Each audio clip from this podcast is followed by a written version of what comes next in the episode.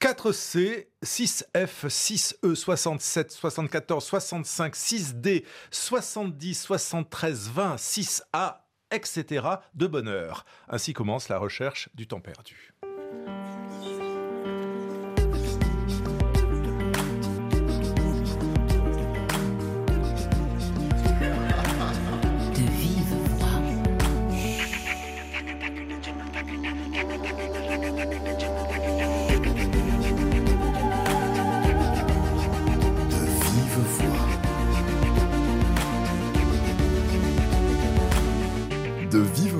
Pascal Paradou.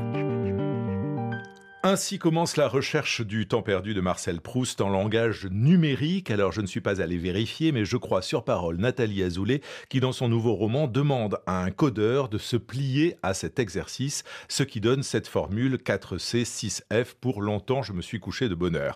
Bonjour Nathalie Azoulay. Bonjour. Parlez-vous Python? Non, j'ai appris à l'écrire un tout petit peu, mais Python ne se parle pas. Python, c'est le titre de votre nouveau roman et, le nom de ce langage numérique que vous et la narratrice, euh, l'une et l'autre ensemble, euh, souhaitent apprendre plutôt que de lire Anna Karenine de Tolstoï, pour, dites-vous, comprendre comment ça marche. Cela veut dire quoi Comment ça marche? euh, comment ça marche? C'est une, question à la fois euh, simple, pratique, technique, mais un peu métaphysique quand même. C'est-à-dire ce monde dans lequel on vit aujourd'hui et qui est un monde euh, digital, numérisé et où l'ordinateur est absolument central pour toutes les tâches qu'on fait, pour tous les métiers qu'on a, quasiment. eh bien, il marche d'une manière euh, historique, c'est-à-dire il ne s'est pas créé en un jour. Euh, c'est euh, des, dizaines d'années qui ont élaboré le système informatique dont on bénéficie aujourd'hui. Mais à l'origine de tout ça, il y avait ces fameux 0 et 1, le langage binaire. Et en fait, ma question, c'est comment est-ce qu'avec des 0 et des 1, on a produit tout ce qu'on a aujourd'hui? Et est-ce que vous avez compris? J'ai compris un tout petit peu l'enchaînement des séquences. J'ai un peu produit, j'ai un peu compris l'élaboration euh, des, différentes couches de langage, parce que ce sont différentes couches de langage et, de processus. Mais fondamentalement, euh, je ne sais pas si je comprends euh, tout à fait la question que je pose initialement. Ce que veut dire coder, en fait. pour l'autrice que vous êtes, vous dites que c'est une langue étrangère, le code. Bien oui, c'est une langue euh, qui, quand on ne fait pas euh, d'informatique, euh, de, finance ou d'activités qui, qui requièrent cette pratique, nous est complètement inconnue et surtout invisible. C'est-à-dire quand on est dans, dans, le monde comme moi j'y suis, c'est-à-dire en écrivain et en, en kidam, d'une certaine manière, euh, je ne vois pas le code. Je ne vois pas le code sous euh, les touches de mon clavier. Je ne vois pas le code quand je prends euh, un billet de train. Je ne vois pas le code quand je suis là à votre micro et que je sais que c'est un ordinateur qui fait marcher tout ça.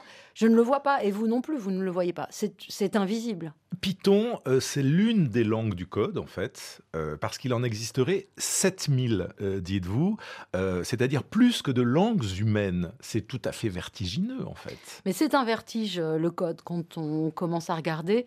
Et c'est vrai que euh, les langages informatiques euh, abondent. Alors il y en a qui se périment. Il y a des vieux langages comme le COBOL, etc.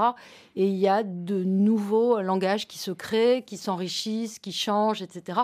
Donc c'est très actif hein, comme activité, enfin c'est très actif comme production, pardon. Et, euh, et en effet, il y, en a, il y en a des milliers. Et comprendre le code, c'est comprendre le monde Est-ce que ça vous aide à comprendre le monde? On peut dire que c'est une façon de comprendre le monde des objets et des choses.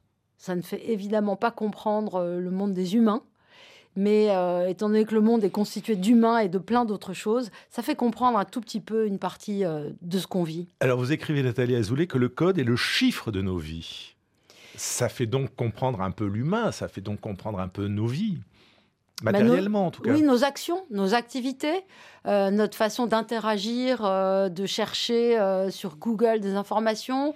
Encore une fois, de prendre des billets d'avion ou je ne sais quoi. Euh, tout ça passe par du code.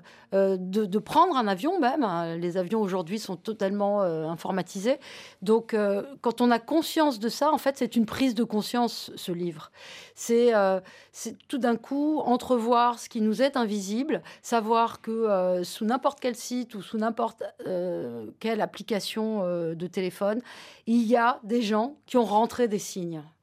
C'est une prise de conscience pour la narratrice et c'est une prise de conscience aussi pour le lecteur que je suis. Et il y en a comme ça des, milliers. Et, c'est assez gonflé de votre part, je trouve, Nathalie Azoulay, que de faire un roman sur ce langage numérique qui est par définition aride, alors que vous arrivez à faire un roman, on en parlera, mais, mais qui peut être sensuel et drôle et qui est aussi une réflexion sur euh, l'avenir de la littérature. Parce que finalement, est-ce que Proust peut se résumer en des chiffres et des lettres?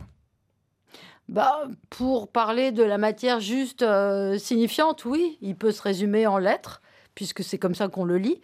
Mais évidemment que euh, l'esprit euh, d'un roman et l'intuition qu'il a eue en créant ce roman et le plaisir et l'émotion qu'on trouve quand on lit ce roman, évidemment que ça ne se réduit pas à ça. Mais disons que contrairement à l'électricité ou à toutes les révolutions technologiques, le code, ce sont des signes. C'est-à-dire, ce sont des lettres et des chiffres et des signes de ponctuation. Donc, c'est la même matière, si vous voulez, que l'écriture euh, littéraire. Donc, euh, c'est ça qui, a fait que j'ai voulu regarder. Je ne me suis pas intéressée au fonctionnement d'une télévision ou d'une voiture. Je me suis intéressée vraiment à un fonctionnement qui passe par une révolution graphique et qui engage ma propre pratique et, notre euh, façon de, de communiquer les uns avec les autres. Donc, c'est un sujet romanesque. Mais c'est un sujet qu'on peut regarder euh, avec une lunette littéraire, je pense, oui. Nathalie Azoulay, de la fascination pour euh, les langues étrangères. Euh, vous, c'est le numérique. En musique, cela donne Féfé, qui sort un nouvel album baptisé Hélicoptère. Parlez-vous français? Nous danser Parlez-vous français? Oh, nice to meet you. Mais gusta tout a pas l'air mais Si tu veux danser me tout. Vamos pour un tour, tu perds, mais la night est à nous sans fin. Fiesta prévu, c'est en chemin. C'est you and I face aux enceintes. This weekend, écoute le refrain. Des mots sans papier, je voulais changer.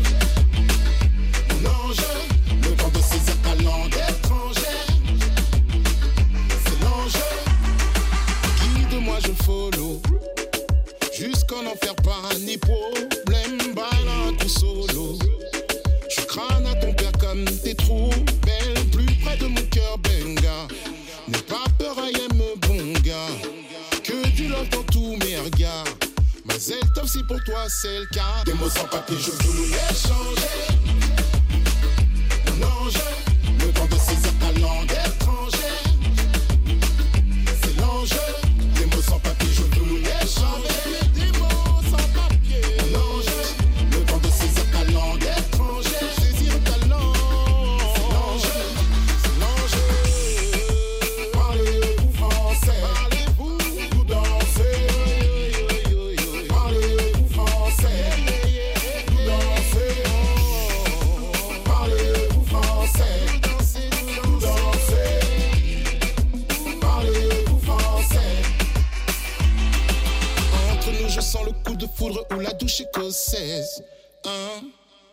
Bientôt le final et soit tu me suis, soit tu files à l'anglaise. Hein? Y a pas de roulette russe, on le sait, tout nous désigne. Notre amour, je l'ai vu, s'écrit à l'encre de Chine. Si t'hésites, sache qu'on dit qu'impossible n'est pas français. Des mots sans papier, je veux échanger. Mon ange, le temps de saisir ta langue étrangère. Des mots sans papier, je voulais changer. Féfé sur euh, RFI avec un extrait de ce quatrième album Hélicoptère, titre tout aussi mystérieux que celui euh, de votre roman Nathalie Azoulay, Python, euh, car si l'on ne connaît pas le, nom de cette méthode d'apprentissage du code, il n'y a rien d'évident. Et pourtant, c'est un, univers que vous nous ouvrez en, lisant ce livre, car vous nous racontez, à l'image de cette narratrice d'ailleurs, l'histoire de cette révolution numérique. Elle découvre tout et, et nous avec, révolution qui date de 1936, et dont les héros sont inconnus. Personne ne connaît Grâce au peur, par exemple. alors, les informaticiens la connaissent, Google la connaît, il d'ailleurs, il la célèbre régulièrement, mais en effet, le grand public ne la connaît pas. Et moi, je l'ai découverte, hein, comme euh, tous les autres personnages euh, que j'évoque. J'ai découvert toutes ces figures qui sont des figures essentielles pour, euh, pour notre monde moderne mais euh, qui, si on n'est pas scientifique, euh, sont des noms euh, très, très méconnus. Donc la narratrice, c'est vous, celle qui prend des cours de code, celle qui va découvrir au fur et à mesure toute l'histoire, cet univers vertigineux, c'est vous. C'est mon double. Elle a beaucoup de, points communs avec moi, elle a quelques différences aussi. Mais disons que quand je me suis lancée dans cette aventure, je me suis dit que le plus simple, c'était d'y aller méthodiquement en, en, adoptant une démarche oui, d'apprentissage. Et il fallait que je le fasse pour, euh, pour bien l'écrire et, bien le comprendre. Donc, je, euh, j'ai fait comme elle. Donc, vous découvrez euh, Grasshopper, vous découvrez aussi John von Neumann, qui est hongrois, né en, 1903, naturalisé américain, qui fait, dites-vous, de l'éléphant une puce. Ben oui, parce qu'en fait, c'est lui qui conçoit l'architecture de l'ordinateur moderne. Alors, il n'a pas euh, vécu assez longtemps pour euh, connaître euh, nos ordinateurs personnels, mais, disons que l'architecture vient, de lui, en fait. Donc, il, a tout changé et il a rendu possible la miniaturisation par les transistors des grosses machines qu'on avait que j'appelle des éléphants et qui remplissaient des pièces. Oui, et aujourd'hui, ce sont des, puces, c'est ce qu'on a dans nos téléphones de portable.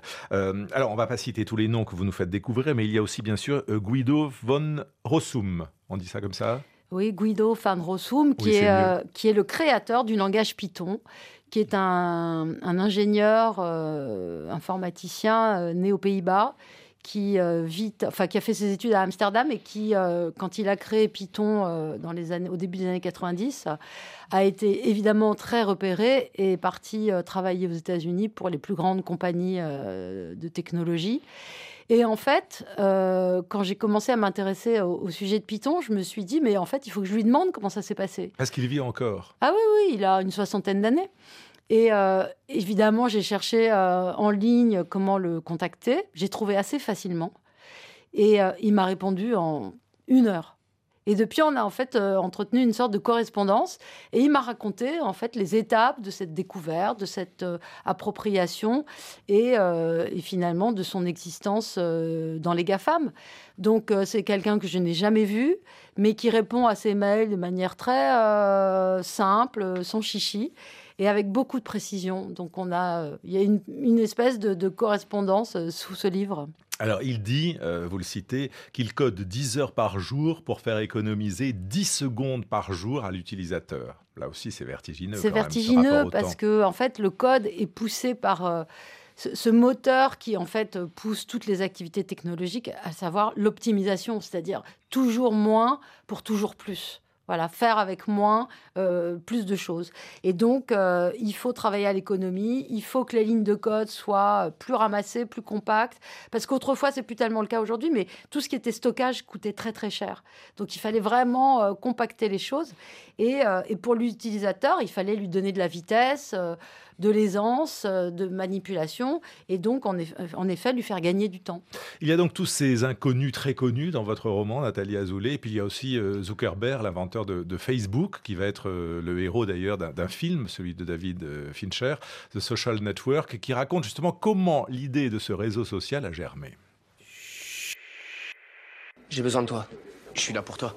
Non, j'ai besoin de l'algorithme que tu utilises pour classer les joueurs d'échecs. Ça va, t'es sûr? On classe des filles. Tu veux dire des étudiantes Oui. Tu crois que c'est une si bonne idée J'ai besoin de l'algorithme. Marc. J'ai besoin de l'algorithme. Au départ, attribuons à chaque fille un capital de 1400 points. À un instant T, une fille A a un classement RA et la fille B a un classement RB. Quand deux filles s'affrontent, chacune a une probabilité de gagner qui sera fonction de son classement à l'instant T, c'est ça? Ouais. Et cette probabilité s'exprime de cette façon. On programme. La, fille de gauche. À droite. Super. Encore celle de droite. Ça marche. À qui on l'envoie en premier Doyer. Mille. À qui tu comptes l'envoyer Oh, juste à une ou deux personnes. La question est à qui ils vont le faire suivre Extrait du film de David Fincher, The Social Network, film que vous évoquez, Nathalie Azoulay, dans votre roman euh, Python. Euh, et il y a d'ailleurs beaucoup de références au, cinéma, alors euh, notamment parce que Python, ce nom-là, c'est en référence au Monty Python, les humoristes euh, anglais. Absolument. Euh, le créateur euh, Fan Rossum dit lui-même que s'il a appelé son langage comme ça, c'est parce qu'il était fan des Monty Python.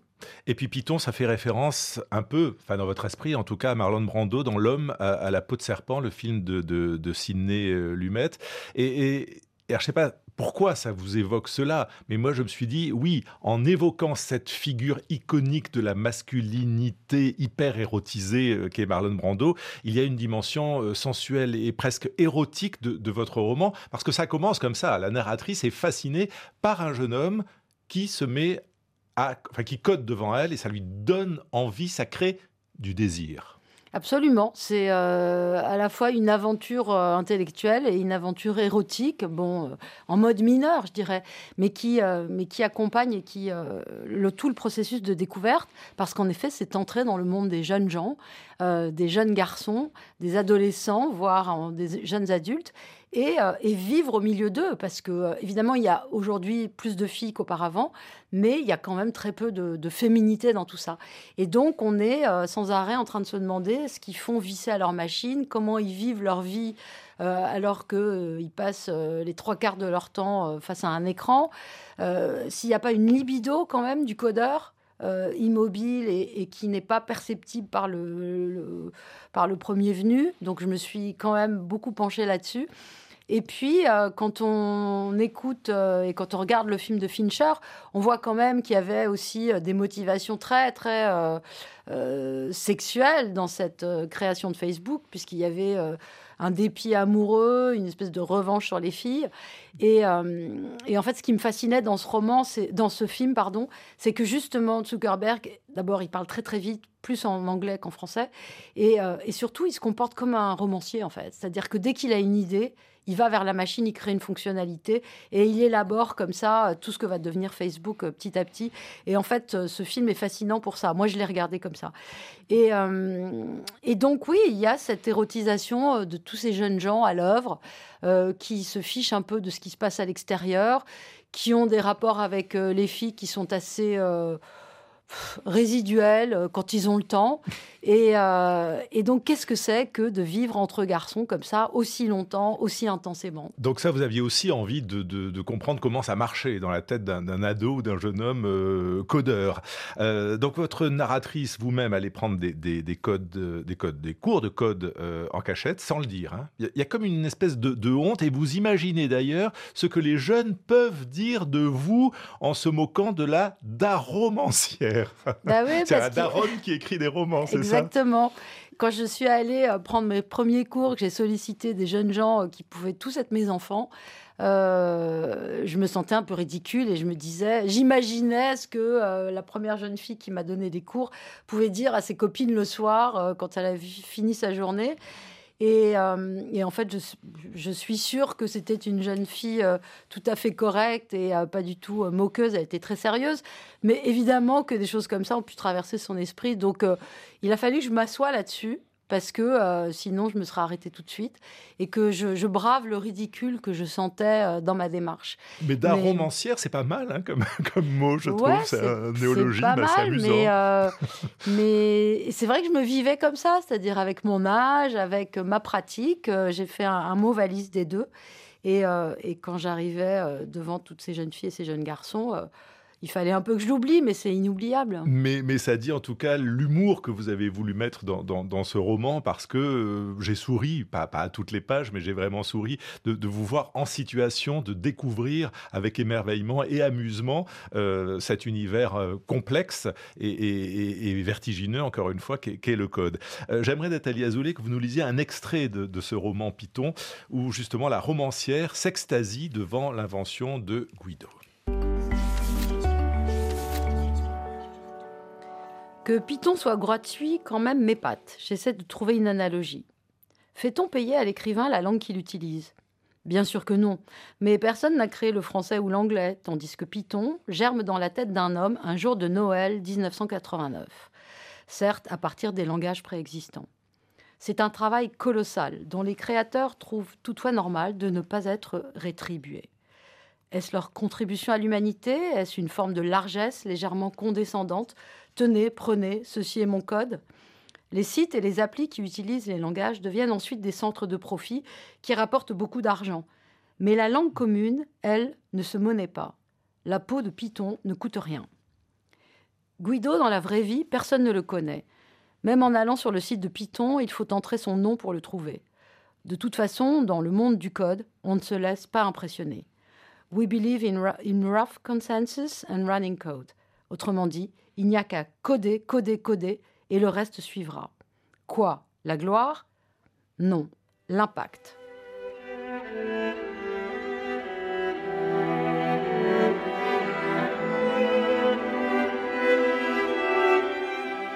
Coder, coder, coder. Euh, ce roman, Nathalie Azoulay, finalement, c'est l'histoire d'une passion que vous essayez de comprendre aussi, de ce Guido et de tous les autres.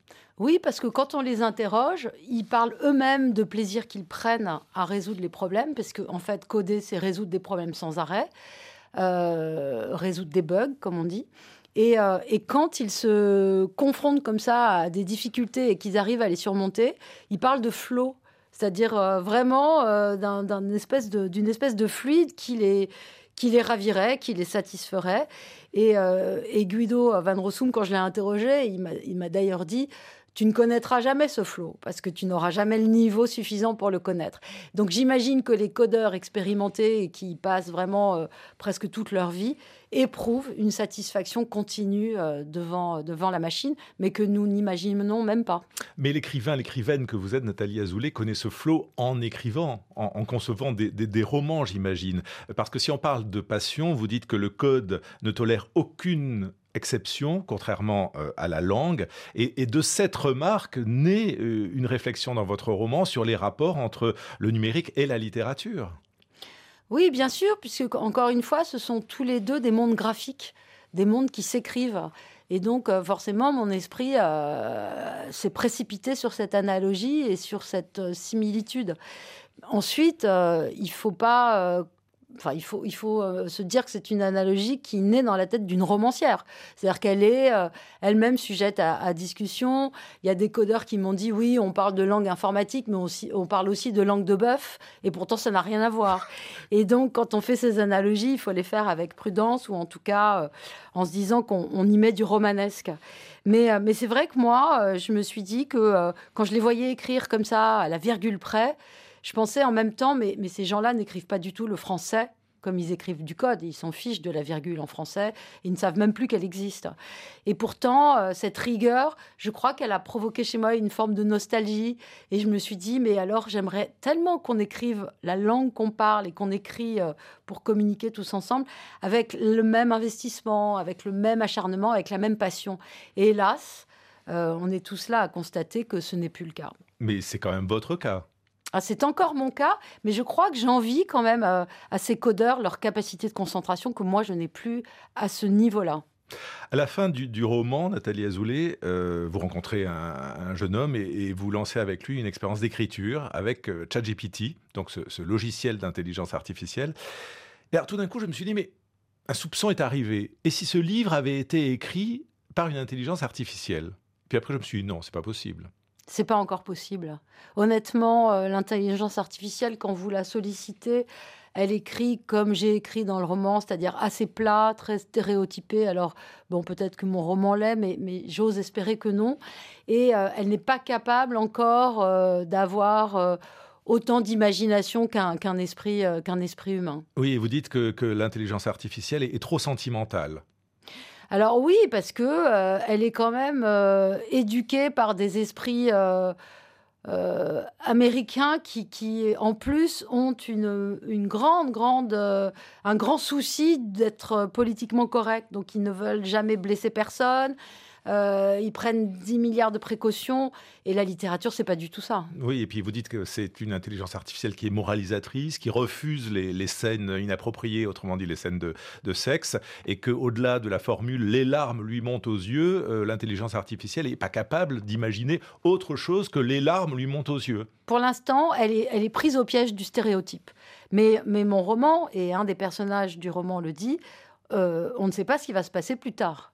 Alors récemment, un, colloque a eu lieu à, Paris sur euh, les enjeux de l'intelligence artificielle justement en littérature, euh, car certains livres quand même ont déjà été écrits grâce à, l'IA. Il y a notamment un roman japonais qui aurait concouru pour l'un des prestigieux prix littéraires décernés à, Tokyo. Donc ça pourrait être un, un, sujet de taille. En tout cas, ça l'est pour Pascal Mougin, qui est professeur de littérature et d'art contemporain à l'université Paris-Saclay.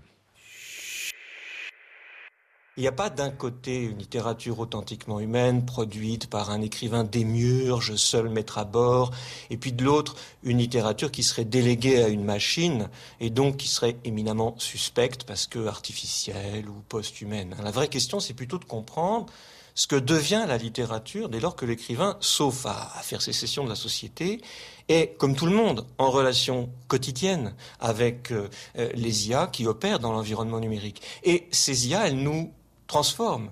Et elle transforme l'écrivain comme tout le monde.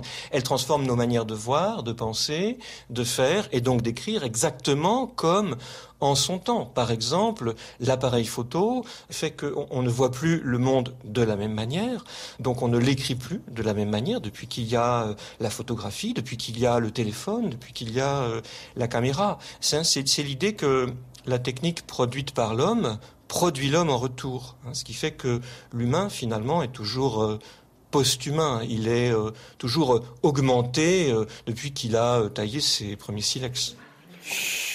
Nathalie Azoulay, est-ce que l'intelligence artificielle, tout ce numérique, va vraiment changer la, façon de concevoir la littérature, d'écrire? Ah mais je suis persuadée que ça a déjà beaucoup d'incidence sur nos pratiques. dans mon livre, je, cite l'exemple de de, l'exofiction, c'est-à-dire du roman qui, euh, qui, euh, qui raconte la vie de gens qui ont vraiment existé, mais qu'on connaît mal. Euh, et, ça a beaucoup augmenté grâce à Google, en fait. C'est-à-dire que maintenant, quand vous allez sur Google et qui vous, emmène sur une page de Wikipédia, vous avez accès à des biographies, mais que vous n'auriez jamais imaginé, avec dedans des personnages secondaires dont vous pouvez découvrir toute l'existence aussi. Et je pense que les écrivains, et d'ailleurs le marché de la littérature en témoigne, sont de plus en plus tentés par ça. Mais il n'y a pas de risque de tuer la littérature. Parce que dans, dans le livre, il y a deux scènes qui sont assez drôles. Une, vous allez voir des, des un peu âgée, euh, retraitée, et vous faites l'éloge de l'informatique. Alors là, euh, branle-bas de combat, elle vous considère comme une traître, etc., euh, etc. C'est une quasi-révolte. Et puis un peu plus tard, il y a vos filles qui disent, mais de toute façon, dans quelques temps, plus personne ne lira des romans, qu'est-ce que tu te fatigues? Bah, c'est vrai qu'il y a quand même des raisons de s'inquiéter. Alors, la littérature est une diva qui fait toujours son, dernier spectacle. Et donc, il faut aussi se méfier de ces adieux. Mais euh, disons que c'est une peau de chagrin. Disons que le lecteur euh, de romans euh, ne se trouve plus à chaque coin de rue, que les jeunes lisent de moins en moins de romans et qu'on est en droit de se poser des questions sur des disparitions de formes artistiques. Alors, la fiction, elle, et l'histoire telle qu'on la raconte, euh, se, niche dans beaucoup d'autres supports que le roman. Hein. Euh, les jeunes regardent des séries, etc. Mais, euh, mais le roman proprement dit et le roman littéraire, il est peut-être un peu menacé, non pas seulement par l'intelligence artificielle, mais par nos façons de vivre actuelles et par la façon dont nos cerveaux ont été modifiés par la vitesse, par la déconcentration, par le zapping perpétuel, etc. On, est moins enclin à passer des heures à lire un roman épais. Donc lire euh, Anna Karenine... Euh, c'est une gageure. C'est une gageure. Y compris pour moi. c'est du passé, c'est ce que vous racontez dans, dans, le livre. Merci beaucoup Nathalie Azoulay. Python euh, est édité chez POL et, vous venez aussi de traduire le roman de Richard Wright. Peut-être qu'on peut en dire un, mot qui s'appelle L'homme qui vivait sous terre. C'est aux éditions Christian Bourgois et, c'est un, livre important qui raconte le, le racisme aux États-Unis. Oui, en fait, c'est un inédit, c'est-à-dire qu'il y avait eu une nouvelle qui était euh, qui avait été traduite et qui était parue, mais en fait, avant d'écrire cette nouvelle, il avait écrit un, roman euh, vraiment euh, épais comme un roman qui racontait l'histoire d'un homme qui était poursuivi injustement par la police et qui a dû se réfugier dans les égouts de sa ville. Et qui vit donc. et qui se recrée un monde et une réflexion dans les égouts. Merci beaucoup Nathalie Azoulay. Python donc et l'homme qui vivait sous terre, deux livres à, lire de vive voix Pascal Paradou, Marion Lestel, Olivier Roux à la réalisation. À demain.